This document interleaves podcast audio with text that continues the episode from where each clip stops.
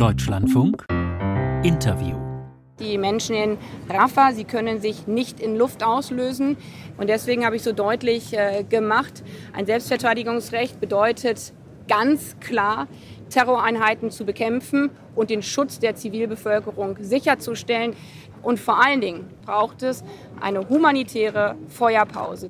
So klingt sie, die deutsche Außenministerin, die grüne Annalena Baerbock, bei ihrer Mahnung an Israel, an die israelische Regierung, bei ihren Aktivitäten im Gazakrieg.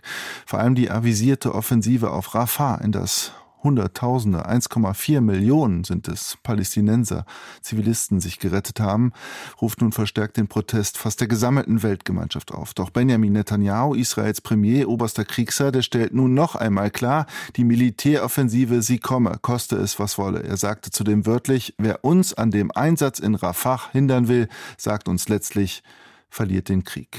Am Telefon ist nun Michael Roth, SPD, Bundestagsabgeordneter, Vorsitzender des Auswärtigen Ausschusses des Deutschen Bundestags. Er war kürzlich selbst in Israel. Guten Morgen.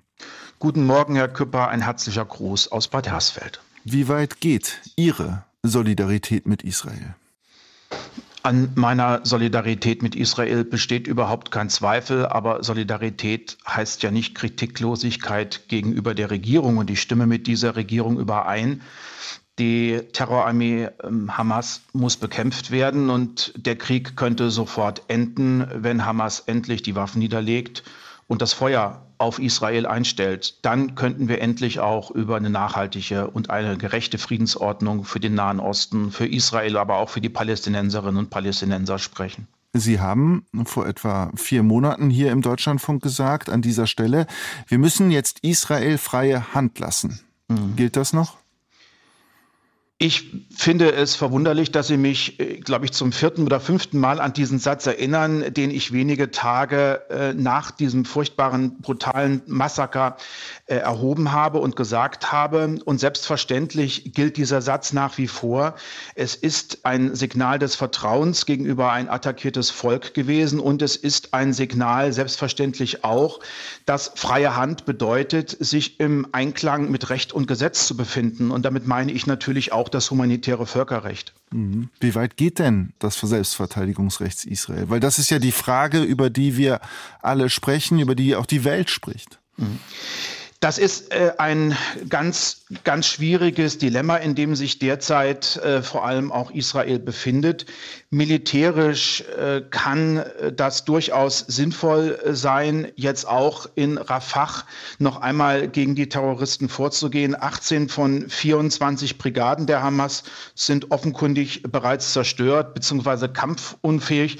Die Hamas-Führung versteckt sich offenkundig in Rafah und auch in äh, Khan Yunis aber es bräuchte eben äh, entsprechende Bedingungen, die auch dem humanitären Völkerrecht entsprechen. Also man bräuchte eine humanitäre Feuerpause und man bräuchte vor allem auch äh, Sicherheitskorridore, damit die dort äh, ausharrenden Zivilistinnen und Zivilisten weitestgehend geschützt werden können.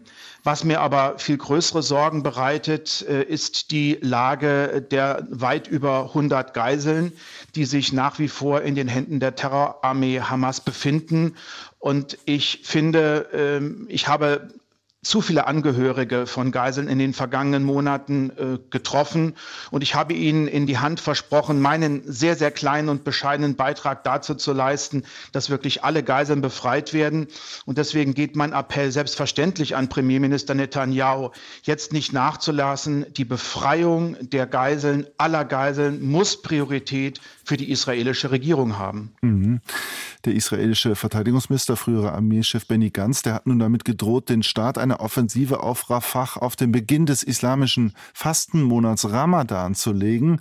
Darüber könnte man reden, wenn eben die Geiseln freigelassen werden. Verschärft sich da dieser Konflikt dann nicht doch noch weiter? Benny Gantz hat ja noch einen anderen Satz gesagt. Äh, es liegt in den Händen äh, der Terrorarmee Hamas jetzt äh, noch, also jetzt in den nächsten Wochen dafür Sorge zu tragen, dass dieser furchtbare Krieg enden kann, indem endlich die Attacken gegen Israel beendet werden. Aber davon sind wir leider noch weit entfernt. Mhm. Aber das liegt ja in der Natur eines solchen Krieges, eine Art schwarze Peter-Spiel. Der eine zeigt auf den, der andere auf den anderen. Ich weise ja nur darauf hin, dass Ursache für diesen Krieg ähm, die Massaker sind, die von Hamas gegenüber Israelis zu verantworten sind. Mhm. Und äh, Hamas ist schon stärker auch unter Druck geraten. Ich will mal daran erinnern, dass sogar der Chef der Palästinenserbehörde, Herr Abbas, kürzlich nochmal sehr klargestellt hat, die Geiseln müssen von der Terrororganisation befreit werden. Und ich habe auch nach wie vor den Eindruck, dass die gemäßigten arabischen Staaten ein Interesse daran haben, dass Hamas, die Infrastruktur von Hamas ein für alle Mal zerstört wird, um eine Chance zu eröffnen für einen nachhaltigen Frieden im Nahen Osten. Das geht mit Hamas nämlich nicht. Mhm. Geht es denn, wenn Israel dann weiter militärisch äh, so agiert? Also man hat ja durchaus den Eindruck, dass sich das Land international isoliert. Herr Küpper, das macht mir ehrlich gesagt auch äh, große Sorgen. Äh, ein Land wie Israel braucht verlässliche Freundinnen und Freunde. Wir stehen an der Seite Israels, aber ich ähm, kann nicht verstehen, dass Premierminister Netanyahu in eine solch konfrontative äh, Lage gerät, vor allem auch äh, zu den Vereinigten Staaten von Amerika, zu Präsident Biden, der ja auch innenpolitisch unter Druck steht, weil er bislang keinen Zweifel daran gelassen hat, die Unterstützung Israels in dem Kampf für Frieden und Freiheit wird weiterhin von den USA unterstützt. Hm. Aber vielleicht liegt es genau daran, an diesem Dilemma, was Sie beschrieben haben. Und vielleicht hat auch Benjamin Netanyahu sozusagen sein Wort gegeben, alles für diese Geiseln zu tun, alles für sein Land, sein Volk zu tun im Kampf, im Krieg gegen die Hamas. Das ist seine Aufgabe, das ist seine Verpflichtung, aber Israel ist eine sehr streitbare Demokratie, ein freiheitlicher Rechtsstaat. Nicht zuletzt es, gibt es ja auch in Israel immer wieder massive Kritik am Premierminister, dass er nicht genug tut für die Freilassung der Geiseln. Er hat immer wieder sehr schroff ähm, Deals abgelehnt. Er hat sicherlich auch zu Recht darauf hingewiesen, dass die Forderungen von Hamas viel zu weitreichend sind und dass sie von für Israel nicht akzeptabel sind. Dennoch muss das weiterhin eine Priorität sein. Die Geiseln müssen befreit werden. Und dieser Forderung vieler Israelis möchte ich mich auch noch mal hier in unserem Gespräch ausdrücklich anschließen. Was würden Sie zum Abschluss Benjamin Netanyahu raten? Sie, Deutschland hat ja noch Zugang zu Israel.